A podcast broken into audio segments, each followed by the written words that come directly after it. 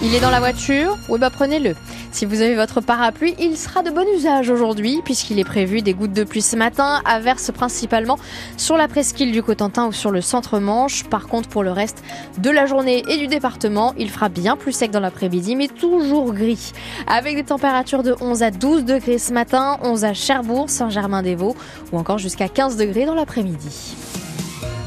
Les infos de 8h, Pierre Coquelin, le but, simuler, entre autres, une attaque de la base navale. Un exercice de grande ampleur se déroule aujourd'hui et demain à Cherbourg en Cotentin. Il va mobiliser plusieurs centaines de militaires, de policiers et des pompiers, notamment un baptisé Manord. Cette opération vise à s'entraîner à une situation de crise et Anthony Rimbaud, ben, ça ne va pas passer inaperçu. Oui, à partir d'aujourd'hui et jusqu'à demain, du côté de Cherbourg, vous devriez voir pas mal de véhicules de police et de gendarmerie circuler et peut-être même entendre quelques tirs des tirs à blanc évidemment pour les besoins de cet exercice. 450 personnes en tout sont mobilisées, des militaires jusqu'au SAMU 50. Alors on ne connaît que les grandes lignes pour l'instant de ce scénario parce qu'à l'heure où je vous parle, les participants, eux, ignorent tous les détails. On sait simplement que la menace pourrait venir de terre ou de mer, que la base navale de Cherbourg est visée, que les forces de l'ordre devront faire face à un tireur isolé en dehors de la base navale. Mais évidemment, d'autres menaces se rajouteront dans les prochaines heures. Des exercices grandeur nature de cette dimension, il n'y en a que tous les deux ou trois ans. L'idée, c'est de tester toute la chaîne de commandement et la coopération entre les différentes autorités civiles et militaires. La précision d'Anthony Rimbaud à lire via l'application ici. Un papier aux mains baladeuses était devant le tribunal de Cherbourg hier. L'homme de 81 ans comparaissait pour agression sexuelle sur deux de ses petits-enfants. Des faits qui ont eu lieu entre 2017 et 2020. À la barre, l'habitant de Port-Bail a tout nié en bloc, allant même jusqu'à traiter les deux enfants de menteurs. Les juges l'ont condamné à 4 ans de prison avec sursis et à 4000 euros d'amende au total. Le tribunal de Cherbourg qui a dû se pencher aussi sur une affaire d'homicide involontaire. Le 1er août 2022, le corps d'un jeune homme de 22 ans avait été retrouvé dans un appartement à Brickbeck. Il est mort d'une overdose d'héroïne à la suite d'une soirée. Une manchoise de 40 ans est soupçonnée de lui avoir fourni la drogue, Katia Lotrou. Oui, l'ombre de cette petite poudre maléfique a plané tout au long de l'audience. Ce soir du 31 juillet 2022, c'est la fête de la Sainte-Anne à Brickbeck. Le jeune homme est avec des amis, il croise son chef et sa compagne et les invite chez lui. L'héroïne se faufile. La prévenue en consomme depuis 25 ans. Banal Non, mais elle jure qu'elle n'en a pas donné à la victime. Lui qui ne touche pas à ça habituellement, a-t-il eu envie d'essayer? En a-t-il pris en cachette? A-t-il compris ce que c'était? L'a-t-on incité? Personne n'a rien vu. Sur le banc, ses parents, sa sœur et son frère, pétris de douleur, veulent comprendre. Sa mère se lève et entre deux sanglots articule. Mon fils est mort, on nous l'a arraché, on a besoin de la vérité. C'est cette maman qui a retrouvé le lendemain son enfant inerte et froid sur le canapé du salon. Cette maman qui ne voulait plus vivre, la substitut du procureur l'entend. La prévenue a fourni l'héroïne, elle est donc responsable. L'héroïne encore, on en trouve partout et facilement dans le Nord Cotentin. Comme ce soir-là, ce soir de fête qui deviendra cauchemar, ce soir d'héroïne, petite poudre maléfique qui va causer la mort d'un jeune homme qui venait tout juste de fêter ses 22 ans.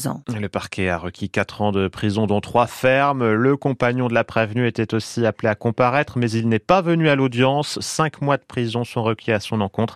La décision a été mise en délibéré au, 12 mars.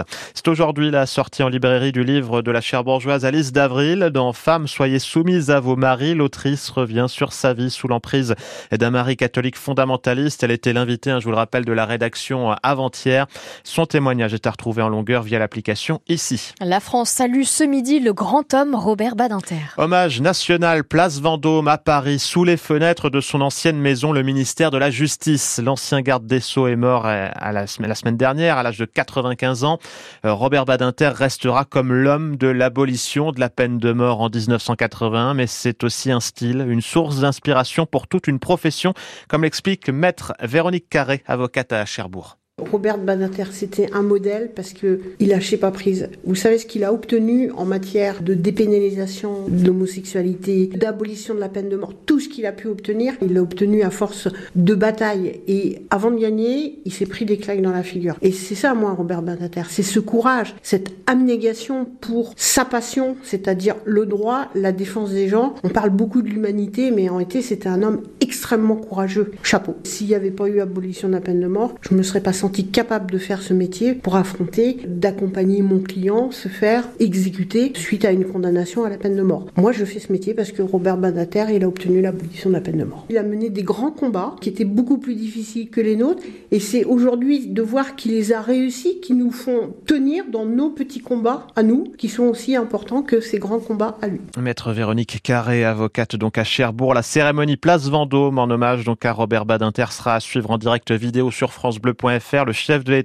l'État doit y prononcer un discours. La famille de Robert Badinter n'a pas souhaité la présence hein, du Rassemblement national ni de la France insoumise, mais deux élus insoumis ont prévu d'y assister. En parallèle de l'hommage national à Paris, un rassemblement est prévu devant le palais de justice de Coutances ce midi à l'appel de bâtonnier. À dix jours du salon de l'agriculture à Paris, le président Emmanuel Macron reçoit aujourd'hui les représentants de la Confédération paysanne et de la coordination rurale. Hier, le premier ministre Gabriel Attal s'est entretenu avec les leaders de la FNSEA et des jeunes agriculteurs, deux syndicats qui l'assurent, les choses avancent, mais ça ne suffit pas. Parmi les avancées, un point de suivi chaque mois sur les mesures de simplification dans l'agriculture. La SNCF doit dévoiler dans la matinée son plan de transport pour ce week-end. La CGT Sudrail appelle les contrôleurs à cesser le travail dès demain soir et jusqu'à lundi matin. Les deux organisations prévoient un mouvement massif qui concernerait au moins 7 contrôleurs sur 10. Une grève pour demander de meilleurs salaires. La SNCF a pour objectif d'assurer un TGV sur deux ce week-end. Et cette grève, elle arrive en plein pendant les vacances d'hiver des franciliens et au début de celles de Bordeaux et de Lyon. Après une quarantaine d'auditions, l'Agence régionale de santé a rendu son rapport sur l'offre de soins dans le centre-manche. L'ARS privilégie un scénario, regrouper les deux cliniques à Saint-Lô et créer un pôle public-privé avec l'hôpital mémorial. Le centre de périnatalité restera à Coutances. La décision est dans les mains maintenant des élus locaux et des éventuels repreneurs de la, des cliniques. Les deux établissements privés de Coutances et Saint-Lô sont en redressement judiciaire depuis début décembre. Les footballeurs parisiens devront avoir la flamme ce soir en Ligue des Champions. Ils reçoivent les Espagnols de la Real Sociedad pour les huitièmes de finale aller de la compétition. C'est à 21h. Et puis on termine avec ce chiffre. Selon un sondage Ipsos, on est la Saint-Valentin, 41% hein, des Français ont prévu de faire l'amour pour fêter la Saint-Valentin. Et c'est même 52% pour les moins de 35 ans. Voilà. D'accord. Petit chiffre.